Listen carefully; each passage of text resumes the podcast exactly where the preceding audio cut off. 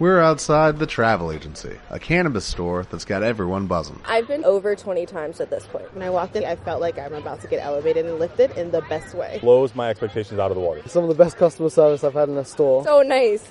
Amazing vibe. Come down to the travel agency and see for yourself. For use only by adults age 21 and older. Keep out of reach of children and pets. In case of accidental ingestion or overconsumption, contact the National Poison Control Center. Consume responsibly. Hay algo especial en el número 16.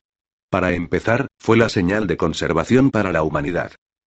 Incluso antes de aprisionar a Ruina, Conservación sabía que no podría comunicarse con la humanidad cuando redujera su poder. Por eso dejó pistas, pistas que no pudieran ser alteradas por Ruina. Pistas que se remontaban a las leyes fundamentales del universo. El número sería la prueba de que sucedía algo innatural, y que se podía encontrar ayuda. Puede que tardáramos mucho en darnos cuenta, pero cuando acabamos por comprender la pista, sin importar lo tarde que fuera, nos dio un impulso muy necesitado. En cuanto a los otros aspectos del número. Bueno, incluso yo sigo investigando eso. Basta decir que tiene grandes ramificaciones referidas a cómo funciona el mundo, y el universo. 71 Saced golpeó el papel metálico con la pluma y frunció el ceño. Muy poco de este último fragmento difiere de lo que sabía antes, dijo. Ruina cambió pequeños detalles. Quizá para impedir que advirtiera las alteraciones. Es obvio que quería que me diera cuenta de que Vin era el héroe de las eras. Quería que ella lo liberara, dijo Adek, el líder de la primera generación. Sus compañeros asintieron. Tal vez ella nunca fue el héroe, sugirió uno de los otros. Saced negó con la cabeza. Yo creo que sí lo es. Estas profecías siguen refiriéndose a ella, incluso las partes no alteradas que me habéis contado. Hablan de alguien separado del pueblo de Terris, un rey de hombres, un rebelde capturado entre dos mundos. Ruina recalcó que era ella, ya que quería que fuera a liberarlo. Nosotros siempre dimos por hecho que el héroe sería un hombre, dijo Adek con voz sibilante. Como todos repuso Saced. Pero tú mismo dijiste que todas las profecías utilizan pronombres neutros.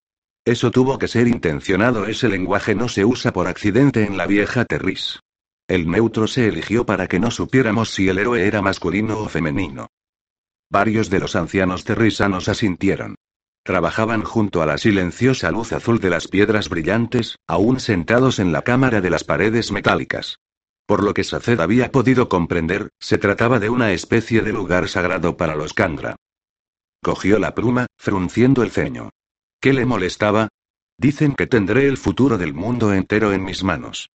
Las palabras de Alendi, escritas en su libro hacía tanto tiempo. Las palabras de la primera generación confirmaban que era cierto. Vin aún tenía algo que hacer. Sin embargo, el poder del pozo de la ascensión se había agotado. ¿Cómo podía combatir sin él? Saced miró a su público de ancianos Kandra. Por cierto, ¿qué era el poder del pozo de la ascensión? Ni siquiera nosotros estamos seguros, joven dijo Adek. Cuando vivíamos como hombres, nuestros dioses ya se habían retirado de este mundo, dejando a Terry solo con la esperanza del héroe. Habladme eso dijo Sacer, inclinándose hacia adelante, ¿cómo se retiraron vuestros dioses de este mundo? Ruina y conservación dijo uno de los otros. Ellos crearon nuestro mundo, y nuestro pueblo. Ninguno podía crear solo dijo Adek. No, no podían. Pues conservar algo no es crearlo. Ni se puede crear solo a través de la destrucción. Era un tema común en la mitología. Saced lo había leído en docenas de las religiones que había estudiado. El mundo creado a partir del choque entre dos fuerzas, a veces identificadas como caos y orden, a veces llamadas destrucción y protección. Eso le molestó un poco. Esperaba descubrir algo nuevo en las cosas que le contaban estos hombres. Y sin embargo, Solo porque algo fuera común, lo convertía en falso. ¿O podían todas esas mitologías tener una raíz compartida y verdadera? Ellos crearon el mundo, dijo Sacer, y luego se marcharon. No de inmediato contestó Alec. Pero ahí está el truco, joven. Hicieron un trato, esos dos. Conservación quiso crear hombres, crear vida capaz de emoción. Llegó a un compromiso con Ruina para que le ayudara a crear hombres. Pero a un precio susurró uno de los otros. ¿Qué precio? preguntó Saced. Que se permitiría que Ruina destruyera el mundo un día, replicó Alec. La cámara circular guardó silencio. De ahí la traición, dijo Alec. Conservación dio su vida para aprisionar a Ruina, para impedir que destruyera el mundo. Otro tema mitológico común el dios mártir. El propio Saced había sido testigo de ello con el nacimiento de la iglesia del superviviente. Sin embargo, esta vez es mi propia religión, pensó. Frunció el ceño, echándose hacia atrás, mientras trataba de decidir cómo se sentía. Por algún motivo, había asumido que la verdad sería diferente. Su parte erudita discutía con su deseo de tener fe. ¿Cómo podía creer en algo tan lleno de tópicos mitológicos? Había llegado hasta aquí creyendo que había encontrado una última oportunidad para descubrir la verdad. Sin embargo, ahora que la estudiaba, le parecía sorprendentemente similar a las religiones que había rechazado como falsas. Pareces preocupado, hijo, dijo Adek, ¿es por las cosas que decimos? Pido disculpas. Es un problema personal, no relacionado con el destino del héroe de las eras. Por favor, habla, dijo uno de los otros. Es complicado. Desde hace ya algún tiempo, he estado investigando las religiones de la humanidad, tratando de decidir cuáles de sus enseñanzas eran verdad. Había empezado a desesperar, y creía que jamás encontraría una religión que ofreciera las respuestas que buscaba. Entonces, me enteré de que aún existía mi propia religión, protegida por los Kandra. Vine aquí, esperando encontrar la verdad. Esta es la verdad, dijo uno de los Kandra. Eso es lo que enseñan todas las religiones, dijo Sacer, sintiendo que su frustración iba en aumento. Sin embargo, en cada una de ellas encuentro inconsistencias, saltos lógicos y exigencias de fe que me resultan imposibles de aceptar. Me parece, joven, que buscas algo que no existe, dijo Adek. ¿La verdad? preguntó Saced. No. Una religión que no exija fe por parte de sus creyentes. Otro de los ancianos Kandra asintió. Nosotros seguimos al Padre y al primer contrato, pero nuestra fe no está en él. Está en algo superior. Confiamos en lo que Conservación planeó para este día, y en que su deseo de proteger demuestre ser más poderoso que el deseo de ruina por destruir. Pero no lo sabéis, dijo Saced. Se os ofrecen pruebas solo si creéis. Pero, si creéis, podéis encontrar pruebas en cualquier cosa. Es un acertijo lógico. La fe no tiene en cuenta la lógica, hijo, dijo Adek. Tal vez ese sea tu problema. No puedes desaprobar las cosas que estudias, como nosotros tampoco podemos demostrarte que el héroe nos salvará. Simplemente debemos creerlo, y aceptar las cosas que nos enseñó conservación. A Saced no le bastaba con eso. Sin embargo, por el momento, decidió seguir adelante. No tenía aún todos los hechos sobre la religión de Terris. Tal vez cuando los tuviera, podría resolver esto. Habláis de la prisión de ruina, dijo. Contadme cómo se relaciona esto con el poder que usó Lady Bean. Los dioses no tienen cuerpos como los de los hombres, dijo Adek. Son fuerzas. Poderes. La mente de conservación murió, pero dejó su poder. ¿En forma de una charca de líquido? Dijo Saced. Los miembros de la primera generación asintieron. ¿Y el humo negro de fuera? Preguntó Saced. Ruina contestó Adek esperando, observando durante su aprisionamiento. Saced frunció el ceño. La caverna de humo era mucho más grande que el pozo de la ascensión. ¿Por qué esa disparidad? ¿Acaso Ruina era mucho más poderoso? Adek hizo una leve mueca. Eran igualmente poderosos, joven. Eran fuerzas, no hombres. Dos aspectos de un solo poder. ¿Es una cara de la moneda más poderosa que la otra? Empujaban por igual al mundo que los rodeaba. Aunque añadió uno de los otros, se cuenta la historia de que Conservación dio demasiado de sí mismo para crear la humanidad, para crear algo que tuviera dentro más de conservación que de ruina. Aunque, sería solo una pequeña cantidad en cada individuo. Diminuta. Fácil de pasar por alto, excepto a lo largo de mucho, mucho tiempo. Entonces, ¿por qué la diferencia de tamaño? Preguntó Saced. No lo comprendes, joven, dijo Adek. El poder de esa charca no era conservación.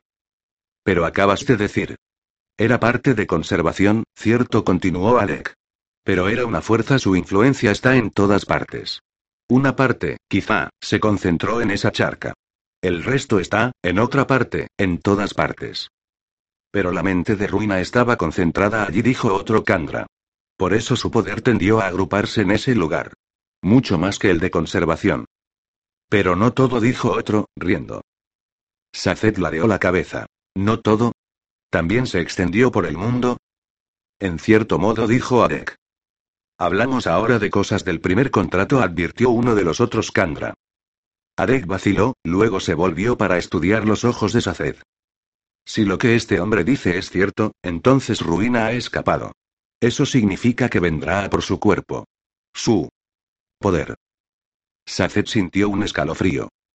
¿Está aquí? preguntó en voz baja. Adek sintió. Nosotros lo recuperamos. El primer contrato, lo llamó el Lord Legislador. Nuestra ocupación en este mundo. Los otros hijos tenían un propósito, añadió otro Kandra. Los colos fueron creados para luchar. Los inquisidores, para ser sacerdotes. Nuestra tarea era diferente. Reunir el poder, dijo Adek. Y protegerlo. Ocultarlo. Guardarlo. Pues el padre sabía que algún día Ruina escaparía. Y ese día empezaría a buscar su cuerpo. El grupo de ancianos Kandra miró más allá de Sacer, quien se volvió para seguir su mirada. Contemplaban el estrado de metal. Lentamente, Saced se levantó y cruzó el suelo de piedra. El estrado era grande, de unos seis metros de diámetro, pero no muy alto. Subió, haciendo que uno de los Kandra jadeara. Sin embargo, ninguno de ellos le dijo que se detuviera. Había una línea en mitad de la plataforma circular, y un agujero, tal vez del tamaño de una moneda grande, en el centro. Saced miró por el agujero, pero estaba demasiado oscuro para ver nada. Dio un paso atrás. Debería quedarme un poco, pensó, mirando a su mesa, donde estaban sus mentes de metal. Rellené ese anillo para unos meses antes de renunciar a mis mentes de metal. Se acercó rápidamente a seleccionar un pequeño anillo de peltre de la mesa. Se lo puso, y luego miró a los miembros de la primera generación, que no sostuvieron su mirada inquisitiva. Haz lo que debas, hijo, dijo Adek, y su voz anciana resonó en la sala. No podríamos detenerte, aunque quisiéramos. Saced regresó al estrado, y luego decantó su mente peltre para recabar la fuerza que había almacenado allí hacía más de un año. Su cuerpo enseguida se hizo varias veces más fuerte de lo normal, y de pronto la ropa le quedó estrecha. Con brazos ahora repletos de músculos, apoyándose contra el duro suelo, empujó un lado del disco. Rechinó contra la piedra al moverse, hasta descubrir un gran pozo. Algo brillaba debajo. Saced se detuvo, su fuerza y su cuerpo se desinflaron mientras liberaba su mente peltre. La ropa empezó a aflojarse de nuevo. La sala estaba en silencio. Saced miró el pozo medio cubierto, y la enorme pila de pepitas ocultas en el suelo. La confianza, lo llamamos, susurró Adek en voz baja. Entregada a nuestro cuidado por el Padre. Atium. Miles de miles de perlas de Atium. Saced se quedó boquiabierto. El depósito de Atium del Lord Legislador. Estuvo aquí todo el tiempo. La mayor parte de ese Atium nunca dejó los pozos de Atsin, dijo Adek. Había obligadores de guardia en todo momento. Pero nunca inquisidores, pues el padre sabía que podían ser corrompidos. Los obligadores rompían las geodas en secreto, dentro de una sala metálica construida para ese propósito, y luego sacaban el atium. La familia noble transportaba luego las geodas vacías a Lutadel, sin saber que no tenían ningún atium en su posesión. El atium que el Lord Legislador recibía y distribuía a la nobleza lo llevaban los obligadores. Disfrazaban el atium de fondos del ministerio y ocultaban las perlas en pilas de monedas para que Ruina no pudiera verlas mientras las transportaban a Lutadel en convoyes llenos de nuevos acólitos. Saced se quedó anonadado. Aquí, todo el tiempo. Tan cerca de las mismas cuevas donde Kelsier preparó a su ejército. A un tiro de piedra de Lutadel, completamente desprotegido durante todos estos años. Y sin embargo, también oculto. Trabajabais por el Atium, dijo Sacer, alzando la cabeza. Los contratos Kandra se pagaban en Atium. Adeka sintió. Teníamos que juntar todo el que pudiéramos. Lo que no acababa en nuestras manos lo quemaban los nacidos de la gruma. Algunas de las casas guardaban pequeños alijos, pero los impuestos y tributos del padre hacían que la mayor parte del Atium le fuera devuelta como pago. Y, con el tiempo, casi todo acabó aquí, Saced contempló el depósito. Tanta fortuna, pensó tanto. Poder. El atium nunca había encajado con los demás metales. Todos ellos, incluso el aluminio y el duralumin, podían extraerse o crearse por medios naturales. El atium, sin embargo, solo procedía de un sitio, y su aspecto era misterioso y extraño. Su poder permitía hacer algo muy distinto a la alomancia o la ferruquimia. Permitía ver el futuro. Algo que ya no era cosa de hombres, sino de dioses. Era más que un simple metal. Era poder condensado y concentrado. Poder que Ruina quería. Con todas sus fuerzas. Tenson llegó a la cima de la colina, a través de una capa de ceniza tan alta que se alegró haber cambiado al cuerpo del caballo, pues un perro jamás podría haberse movido por montículos tan elevados. La ceniza caía con fuerza, limitando su visibilidad. Nunca llegaré a Fadrex a este ritmo, pensó con furia. Aún esforzándose, moviéndose con el cuerpo del enorme caballo, avanzaba demasiado despacio para llegar lejos de la tierra natal. Por fin rebasó la cima, jadeando. Allí se detuvo, sorprendido. El paisaje que tenía ante él ardía. Tirian, el monte de ceniza más cercano a Lutadel, se alzaba no demasiado lejos, con la cima reventada por una violenta explosión. El aire mismo parecía arder con lenguas de fuego, y la amplia llanura estaba cubierta de lava. Era de un rojo profundo y poderoso. Incluso desde lejos, podía sentir el calor. Vaciló un largo instante, cubierto de ceniza, mientras contemplaba un paisaje que antaño había albergado aldeas, bosques y caminos. Ahora todo había desaparecido, calcinado. La tierra se había abierto en la distancia, y de ella parecía surgir más lava. Por el primer contrato, pensó con desesperación. Podía desviarse al sur, continuar hasta Fadrex como si hubiera llegado en línea recta desde Lutadel. Pero, por algún motivo, le resultó difícil encontrar motivación para continuar. Era demasiado tarde. Sí, hay 16 metales. Me parece muy poco probable que el Lord Legislador no los conociera todos. De hecho, que hablara de varios en las placas de los depósitos de almacenaje significa que al menos conocía su existencia. He de asumir que no se lo dijo a la humanidad por algún motivo.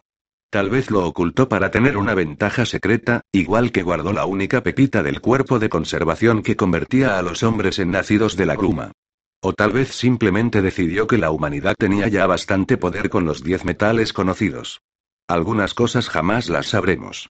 Una parte de mí aún considera lamentable lo que hizo.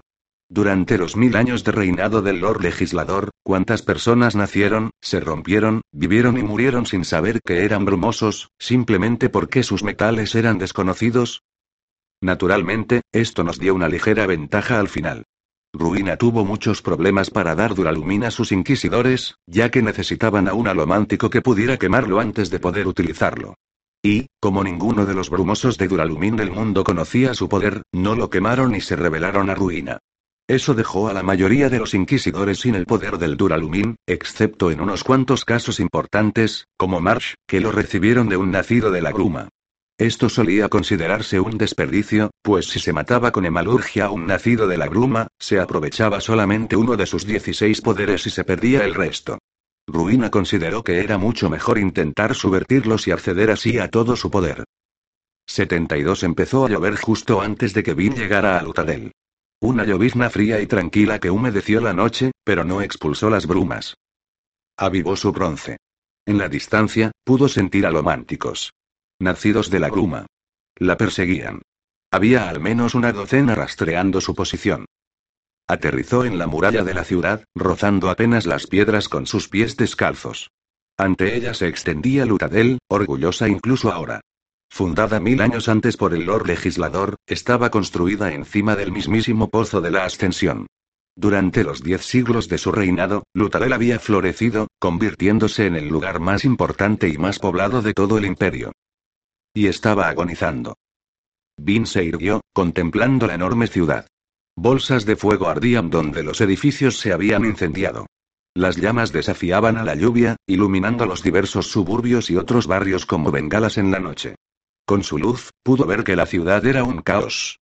Franjas enteras habían sido destruidas, los edificios, demolidos o quemados.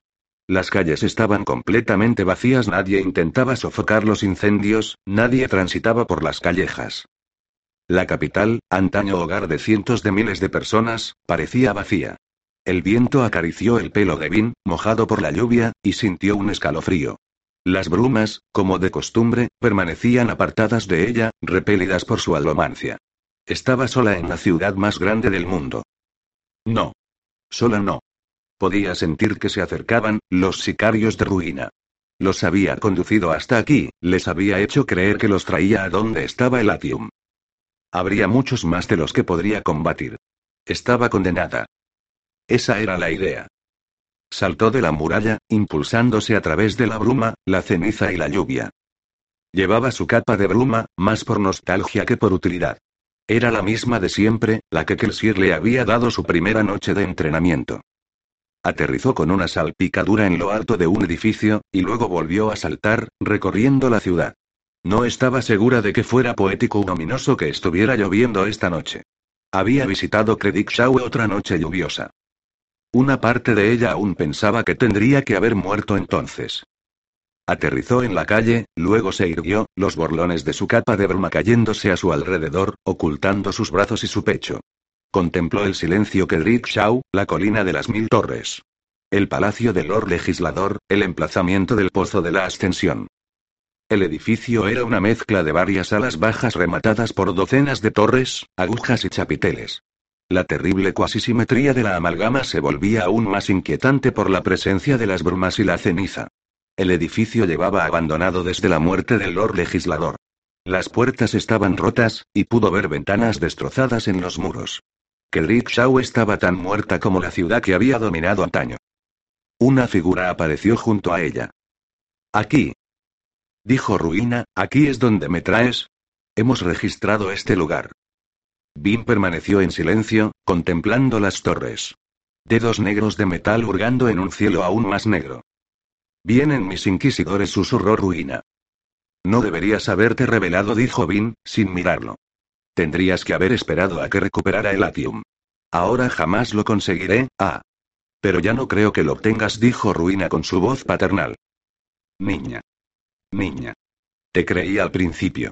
De veras. Hice acopio de mis poderes, dispuesto a enfrentarme a ti. Sin embargo, cuando viniste aquí, supe que me habías despistado. No lo sabes seguro, repuso Vin suavemente, la voz complementada por la silenciosa lluvia. Silencio. No dijo Ruina por fin. Entonces tendrás que intentar hacerme hablar, susurró ella.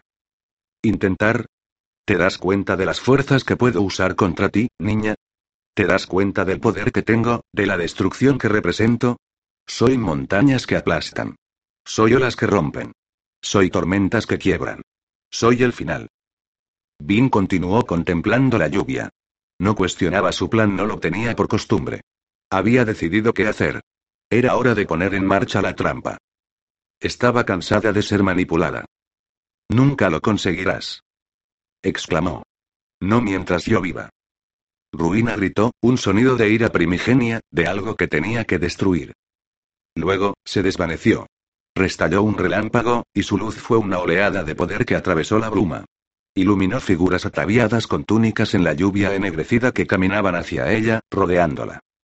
Vin se volvió hacia un edificio de ruido cercano, viendo cómo una figura se encaramaba sobre los cascotes. Iluminada ahora solo por la luz de las estrellas, la figura tenía el pecho desnudo, la caja torácica marcada y los músculos tensos. La lluvia le corría por la piel, goteando desde los clavos que le sobresalían en el pecho. Uno entre cada grupo de costillas. Tenía clavos en los ojos, uno de los cuales le había aplastado la cuenca de un ojo al ser clavado en su cráneo. Los inquisidores normales tenían nueve clavos. El que ella había matado con el EN, diez. Marsh parecía tener más de veinte. Gruñó en voz baja. Y la lucha empezó. Vin se echó atrás la capa chorreando agua por los borlones, y se empujó hacia adelante. Trece inquisidores volaron hacia ella a través del cielo nocturno. Vin esquivó una andanada de hachazos, luego envió un empujón hacia un par de inquisidores, quemando Duralumín. Las criaturas fueron impelidas hacia atrás por sus clavos, y Vin aceleró en un súbito salto a un lado. Golpeó a otro inquisidor, los pies contra el pecho.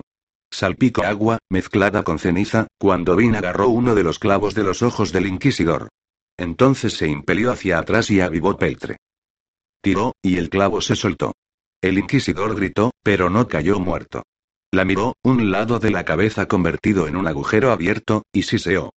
Quitarle un clavo del ojo, al parecer, no bastaba para matarlo. Ruina se rió en su cabeza.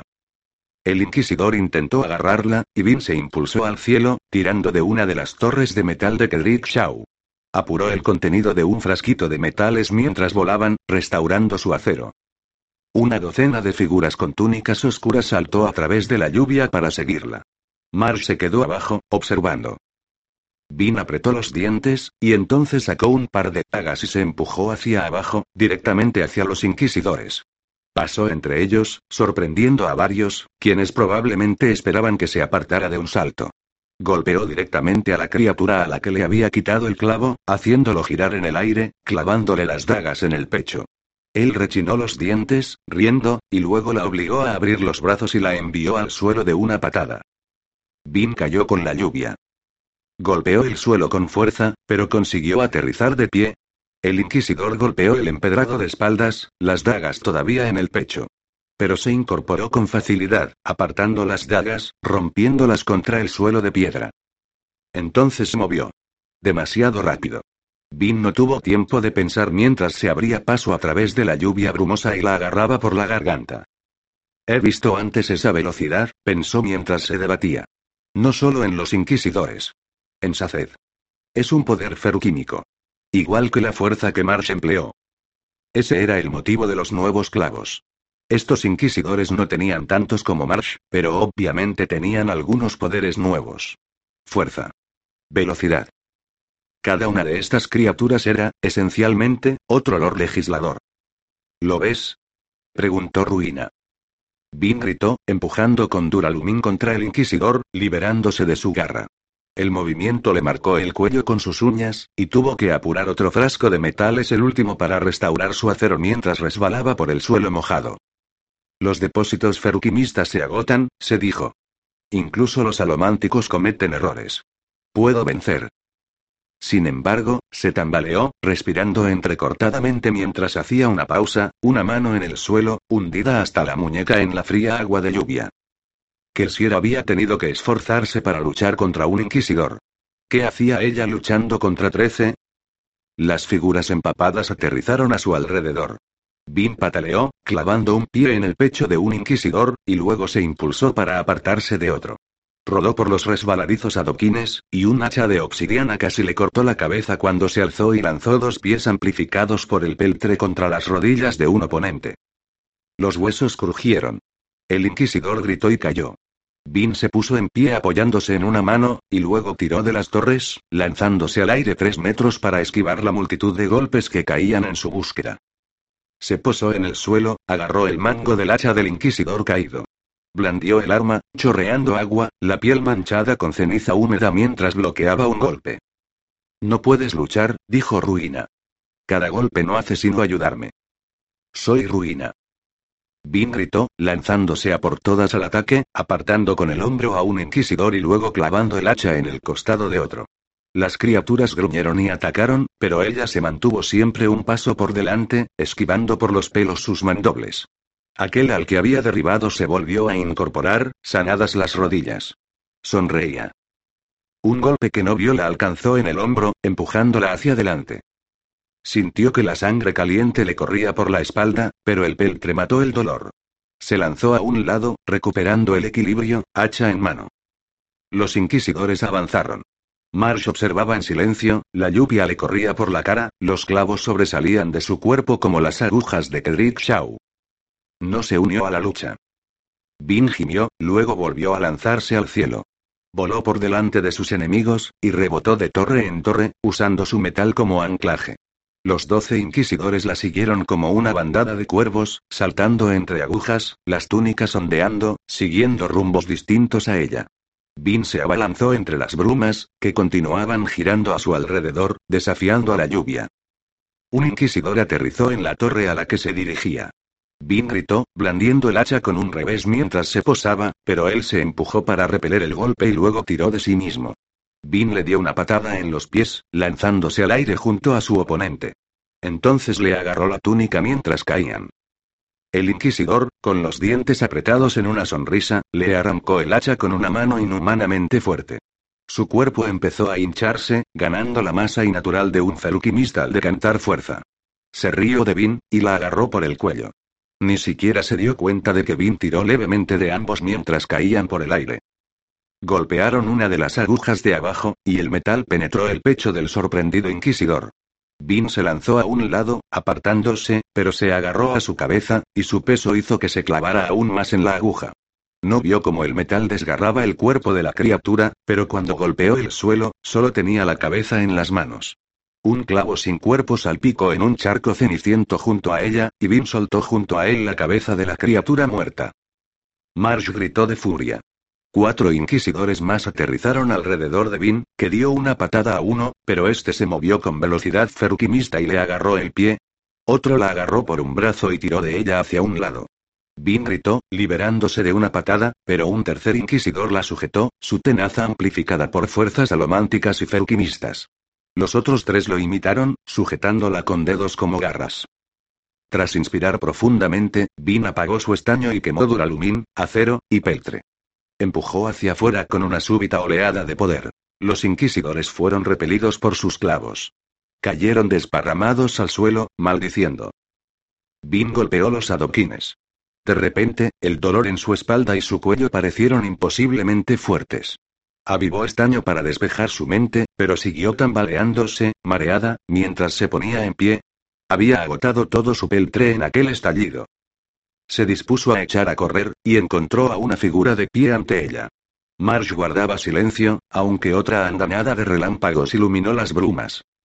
Vin se había quedado sin peltre. Sangraba por una herida que probablemente habría matado a cualquier otra persona. Estaba desesperada. Muy bien. Ahora. Pensó mientras Marsh la abofeteaba. El golpe la arrojó al suelo. No sucedió nada. Vamos. Pensó bien, tratando de recurrir a las brumas.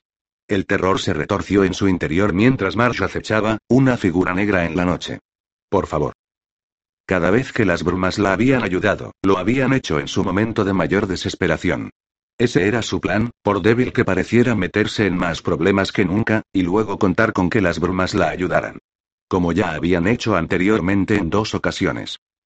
Marsh se arrodilló sobre ella. Las imágenes destellaban como estallidos de rayos a través de su mente cansada.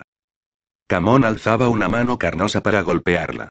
La lluvia caía sobre ella mientras se acurrucaba en un rincón oscuro, con el costado dolorido por un profundo tajo.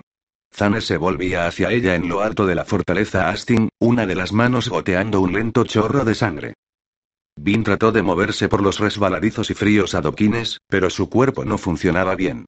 Apenas podía arrastrarse. Marsh le descargó un puñetazo en la pierna que le rompió el hueso, y ella gritó llena de un dolor helado y sorprendido. Ningún peltre templó el golpe.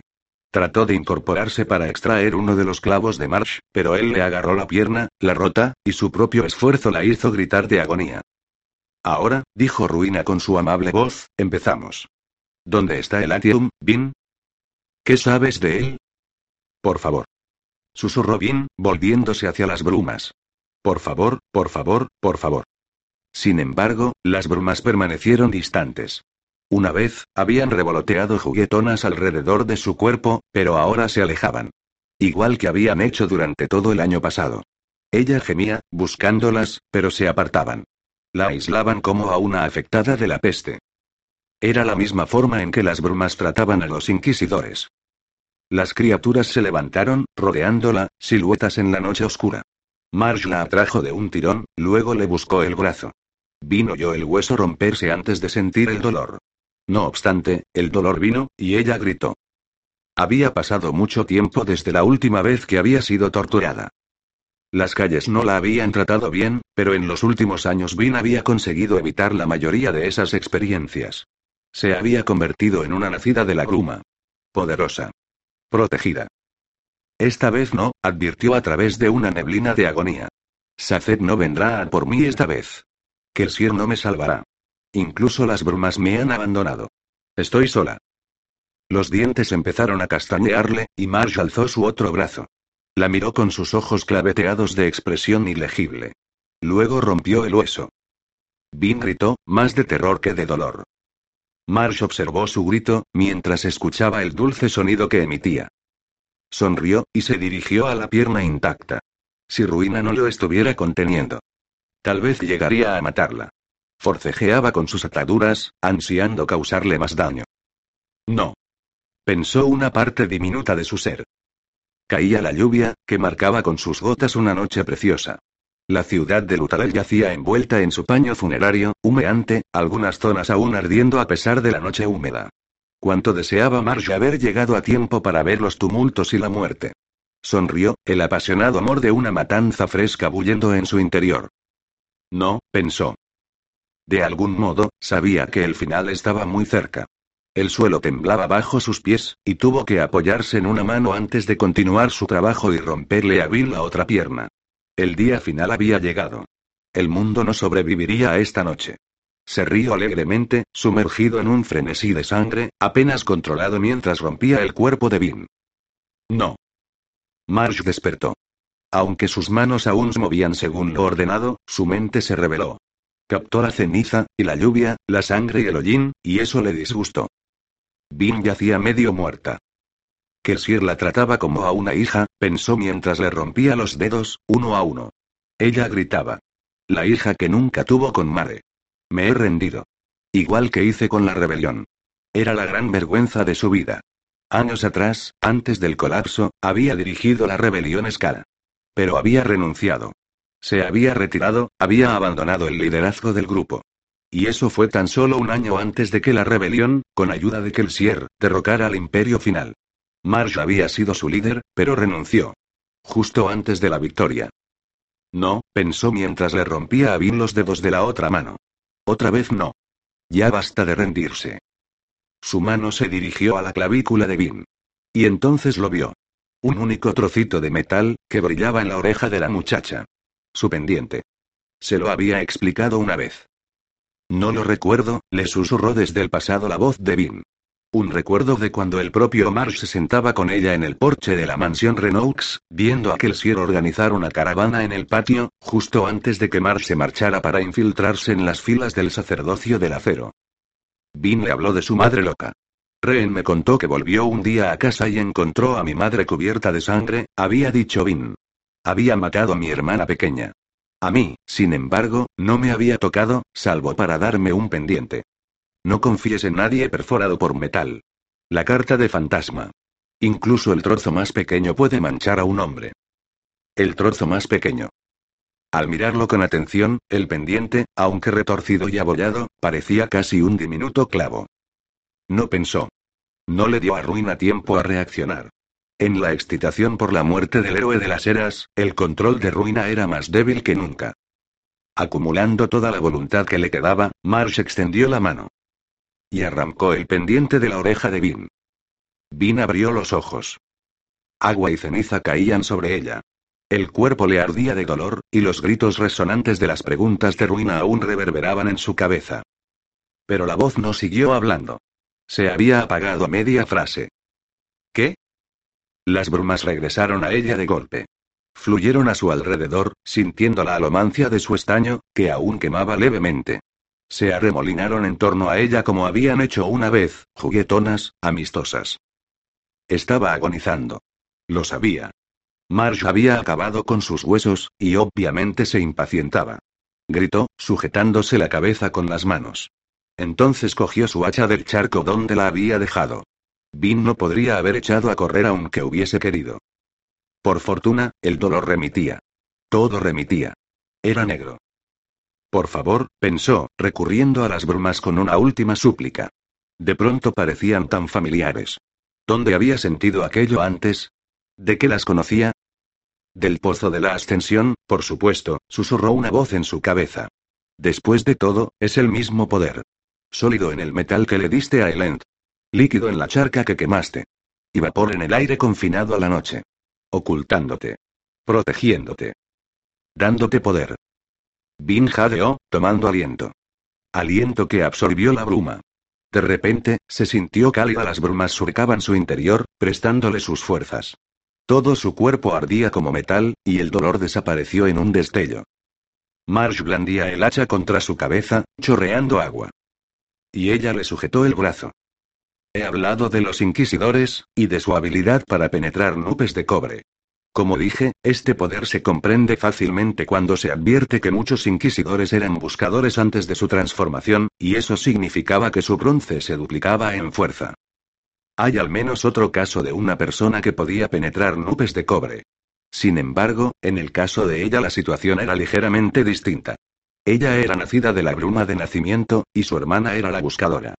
La muerte de esa hermana, y la subsiguiente herencia del poder a través del clavo hemalúrgico empleado para matar a esa hermana, dobló su capacidad para quemar bronce como nacida de la bruma típica.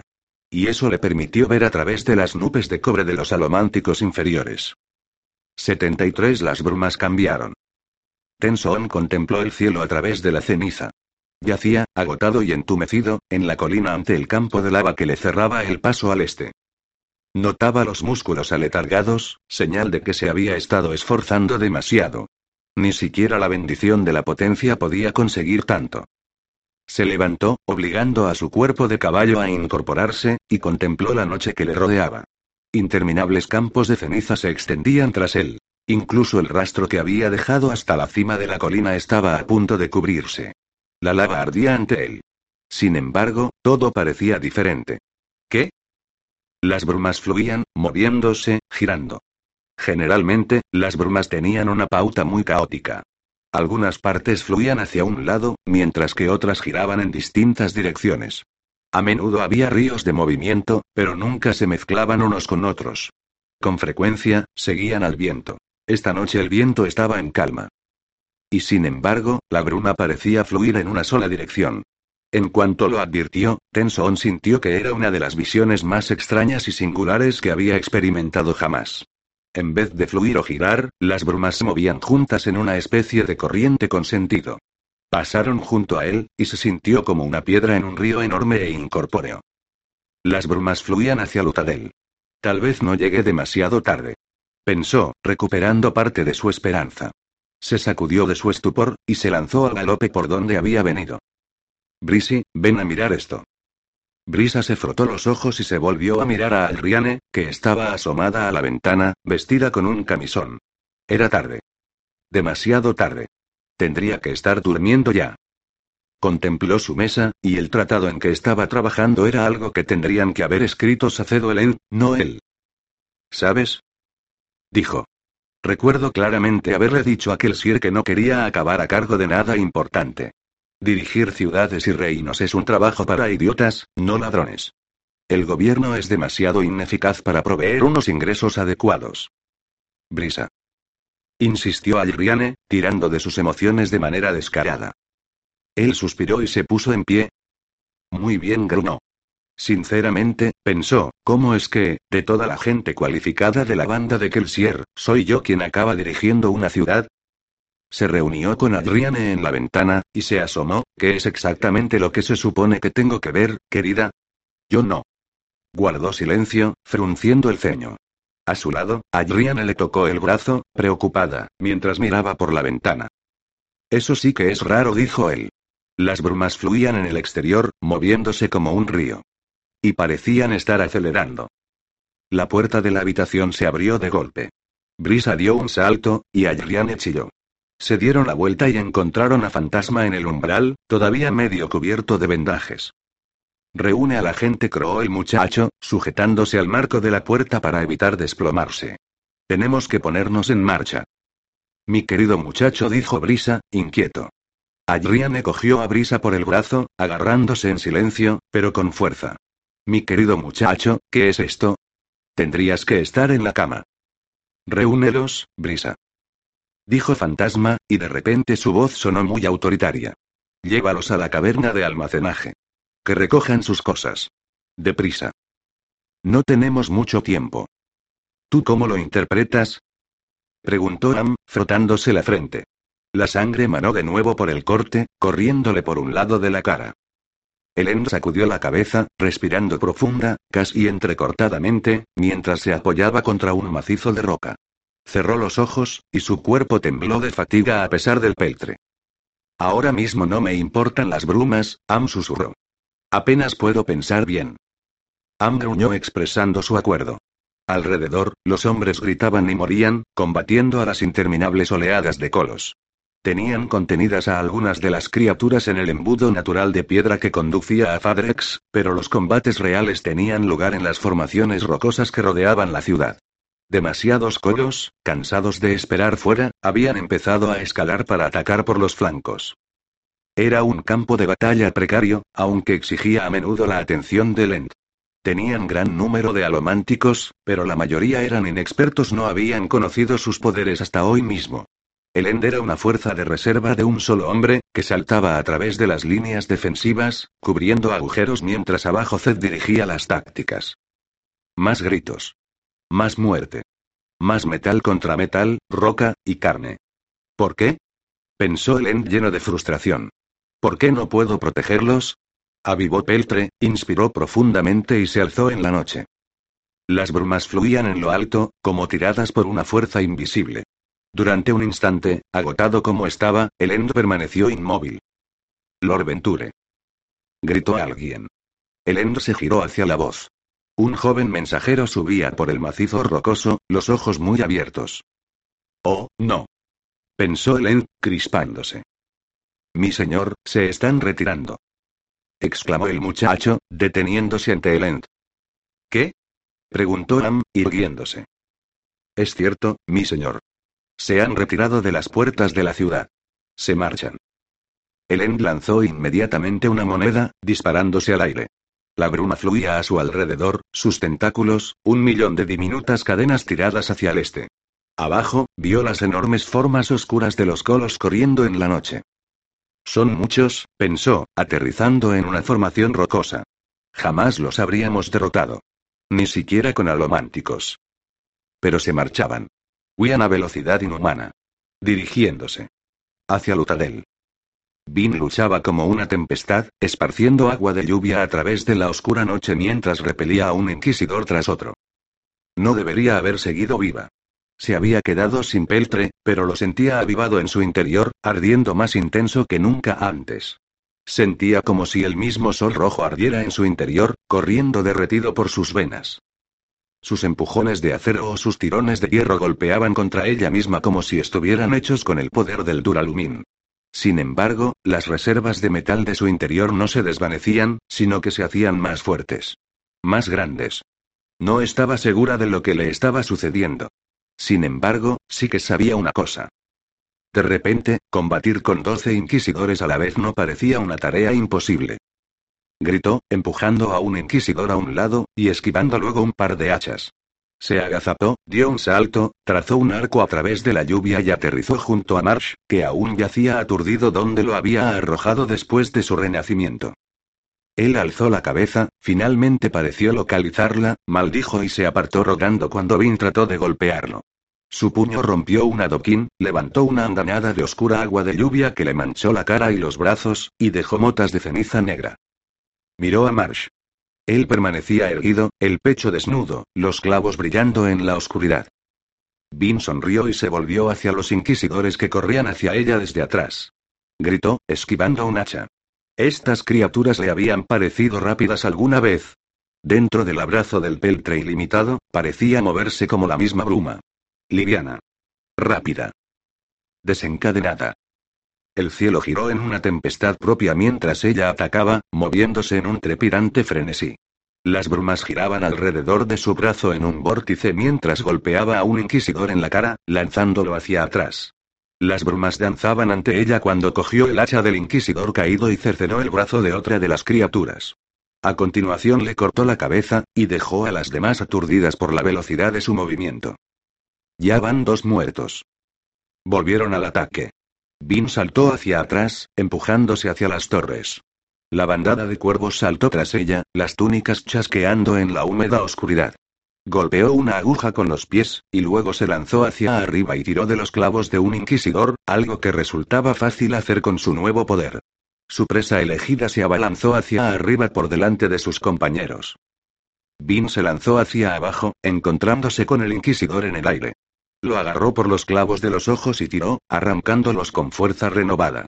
Entonces descargó una patada contra la criatura y empujó contra los clavos de su pecho. Se lanzó hacia arriba en el aire, dejando un cadáver dando tumbos en la lluvia bajo ella, con enormes agujeros en la cabeza donde antes tenía los clavos. Sabía que los inquisidores podían perder algunos clavos y vivir, pero la eliminación de otros era letal. Perder ambos clavos de los ojos parecía suficiente para matarlos. 3. Los inquisidores golpearon la aguja donde ella se había empujado y saltaron para seguirla. Vin sonrió, y lanzó los clavos que aún llevaba, alcanzando con ellos a uno de los inquisidores en el pecho. Entonces empujó. El desgraciado inquisidor fue lanzado hacia abajo, y golpeó un tejado plano tan violentamente que sacó varios clavos de su cuerpo. Chispearon y giraron en el aire, y luego cayeron junto a su cadáver inmóvil. 4. La capa de bruma de Vin aleteó cuando se impulsó hacia arriba en el cielo. Ocho inquisidores la perseguían aún, intentando darle alcance. Gritando, Vin alzó las manos hacia las criaturas mientras empezaba a caer. Entonces, empujó. No había advertido lo fuertes que eran sus nuevos poderes. Obviamente estaban relacionados con el Duralumin, porque podía afectar a los clavos del interior del cuerpo de los inquisidores. Su abrumador empujón forzó a todo el grupo a caer, como si hubieran sido aplastados. De hecho, su empujón también golpeó la aguja de metal que tenía directamente debajo. La estructura de piedra que albergaba la aguja explotó, rociando polvo y lascas mientras la aguja hacía caer el edificio que tenía debajo. Y Bim fue lanzada hacia arriba. Muy rápidamente. Atravesó el cielo, dejando atrás las brumas. La fuerza del empujón afectó incluso a su cuerpo amplificado por la bruma con la tensión de la súbita aceleración. Y entonces estuvo fuera. Salió al aire, como un pez que salta del agua. Bajo ella, las brumas cubrían la tierra de noche como una enorme manta blanca. A su alrededor solo había aire libre. Inquietante, extraño. Sobre ella, un millón de estrellas, normalmente solo visibles a los alománticos, la observaban como ojos de muertos remotos. Su impulso se agotó, y giró suavemente, blancura debajo, luz arriba. Advirtió que había traído un rastro de bruma de la nube principal. Colgaba como un cable dispuesto a tirar de ella. De hecho, todas las brumas giraban levemente en lo que parecía una enorme borrasca. Un remolino blanco. El corazón del remolino estaba directamente debajo de ella. Cayó a plomo hacia la tierra. Entró en las brumas, atrayéndolas hacia sí, inspirándolas. Incluso mientras caía, pudo sentirlas en una enorme espiral que cubría todo el imperio. Les dio la bienvenida, y el vértice de bruma a su alrededor se hizo más y más violento. Instantes después, Lutalel apareció, un enorme ribete negro sobre la tierra. Vin descendió, dirigiéndose hacia Kedrick Shaw y sus torres, que parecían apuntar hacia ella. Los inquisidores seguían allí, podía verlos de pie en lo alto del tejado plano entre las agujas, mirándola. Esperando. Solo eran ocho, sin contar a Marsh. Uno yacía empalado por un clavo cercano fruto de su último empujón. El golpe, al parecer, le había extraído por la espalda el clavo central.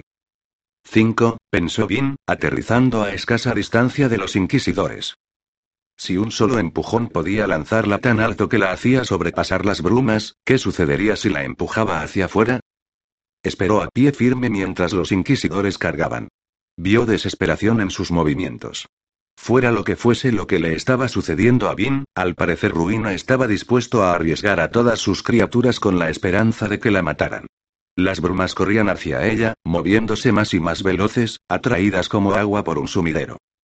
Cuando los inquisidores casi la habían alcanzado, Vin empujó de nuevo hacia afuera, apartando de sí el metal con toda la fuerza que pudo acumular, mientras reforzaba su cuerpo con un enorme avivar de peltre. La piedra crujió. Los inquisidores gritaron. Y que Shaw explotó. Las torres se desplomaron. Las puertas se soltaron de sus marcos. Las ventanas se rompieron. Los bloques estallaron, toda la estructura se hizo pedazos mientras los metales salían volando. Vin gritó mientras empujaba, el suelo temblando bajo sus pies.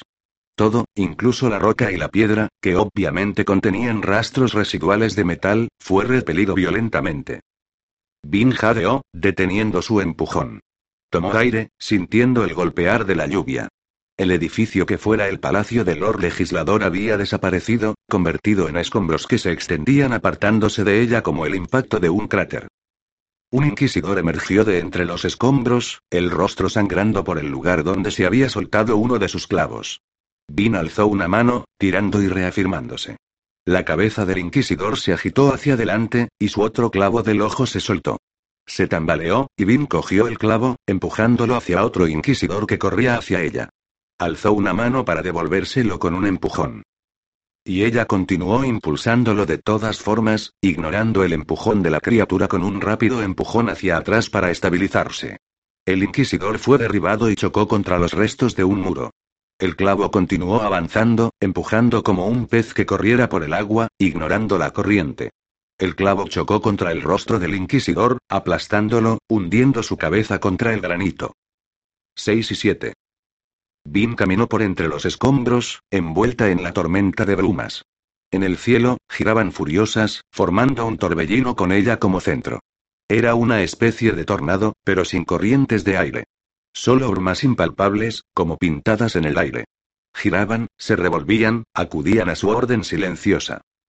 Pasó por encima del cadáver de un inquisidor que había quedado aplastado por los escombros.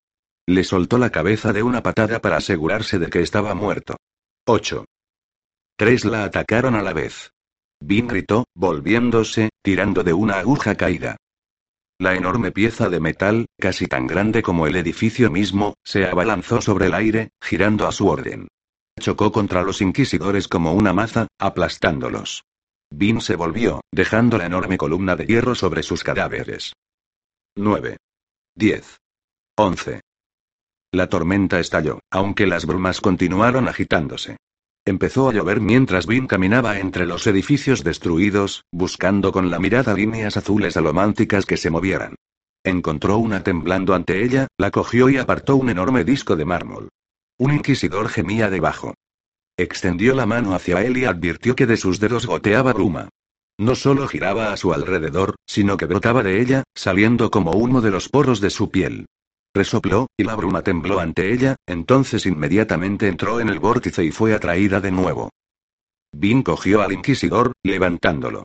La piel de la criatura empezó a sanar cuando usó sus poderes feruquimistas, y se debatió, haciéndose más fuerte. Sin embargo, ni siquiera la asombrosa fuerza de la ferruquimia significaba nada contra Vin. Le sacó los clavos de los ojos, los apartó, y dejó que el cadáver se desplomara entre los escombros. 12. Encontró al último inquisidor acurrucado en un charco. Era Marsh. Su cuerpo estaba roto, y le faltaba uno de los clavos del costado. El agujero sangraba, pero al parecer no lo bastante para matarlo. Volvió su par de clavos de la cabeza para mirarla, la expresión firme. Bim vaciló, inspiró profundamente, sintiendo la lluvia caerle por los brazos y gotearle por los dedos. Aún ardía por dentro, y alzó la mirada para contemplar el vórtice de brumas. Giraba con fuerza, retorciéndose. Por su cuerpo corría tanta energía que le costaba trabajo pensar. Bajó de nuevo la mirada. Este no es Marsh, pensó. El hermano de Kelsier murió hace mucho. Esto es otra cosa. Ruina. La bruma giró en una última tempestad, su movimiento circular se hizo más fuerte, más tenso aún, mientras los últimos jirones se retorcían y corrían hacia el cuerpo de Vin. Entonces las brumas desaparecieron. La luz de las estrellas brillaba y copos de ceniza caían del cielo. El paisaje nocturno era extraño en su quietud, negrura, y claridad. Incluso con estaño, que le permitía ver de noche mucho mejor que a una persona normal, las brumas siempre habían estado allí. Ver el paisaje sin ellas era raro. Vin empezó a temblar. Jadeó, sintiendo que el fuego en su interior ardía más y más caliente. Era Lomancia como no la había conocido nunca. Parecía como si nunca la hubiera comprendido. El poder era mucho más grande que los metales, meros empujones y tirones. Era algo asombrosamente más vasto. Un poder que los hombres habían empleado, sin comprenderlo nunca. Se obligó a abrir los ojos. Quedaba un inquisidor. Los había atraído a Lutadel, los había obligado a rebelarse, preparando una trampa para algo mucho más poderoso que ella misma. Y las brumas habían respondido. Era hora de acabar lo que había venido a hacer. Marsh vio sin reaccionar como Vin caía de rodillas. Temblando, echó mano a uno de los clavos de sus ojos. No había nada que pudiera hacer. Había agotado casi todo el poder curador de su mente de metal, y el resto no le serviría para nada. La cura almacenada funcionaba con velocidad. Podía curarse poca cantidad muy rápidamente, o esperar y curarse lentamente, pero del todo. Fuera como fuese, estaría muerto en cuanto Vin le arrancara aquellos clavos. Por fin, pensó con alivio mientras ella cogía el primero. En cualquier caso, lo que hice. Funcionó. No sé cómo ni por qué. Sintió la furia de ruina, notó que su amo advertía su error. Al final, Marsh había triunfado. Al final, no se había rendido. Mare se habría sentido orgullosa. Vin liberó el clavo. Dolió, naturalmente que dolió, mucho más de lo que Marsh habría creído posible. Gritó, de dolor y alegría, cuando Vin se dispuso a arrancar el segundo. Y entonces ella vaciló. Marsh esperó, expectante. Ella se estremeció, luego tosió, encogiéndose. Apretó los dientes, extendió la mano. Sus dedos tocaron el clavo. Y entonces Vin desapareció. Dejó tras de sí el contorno neblinoso de una mujer joven que pronto se disipó y desapareció también, dejando a Marsh solo entre los restos del palacio, la cabeza ardiendo de dolor, el cuerpo cubierto de ceniza empapada y pegajosa. ¿No te encantaría tener 100 dólares extra en tu bolsillo? Haz que un experto bilingüe de TurboTax declare tus impuestos para el 31 de marzo y obtén 100 dólares de vuelta al instante. Porque no importa cuáles hayan sido tus logros del año pasado, TurboTax hace que cuenten. Obtén 100 dólares de vuelta y tus impuestos con 100% de precisión. Solo con Intuit TurboTax. Debes declarar para el 31 de marzo. Crédito solo aplicable al costo de la presentación federal con TurboTax Full Service. Oferta sujeta a cambios o cancelación en cualquier momento.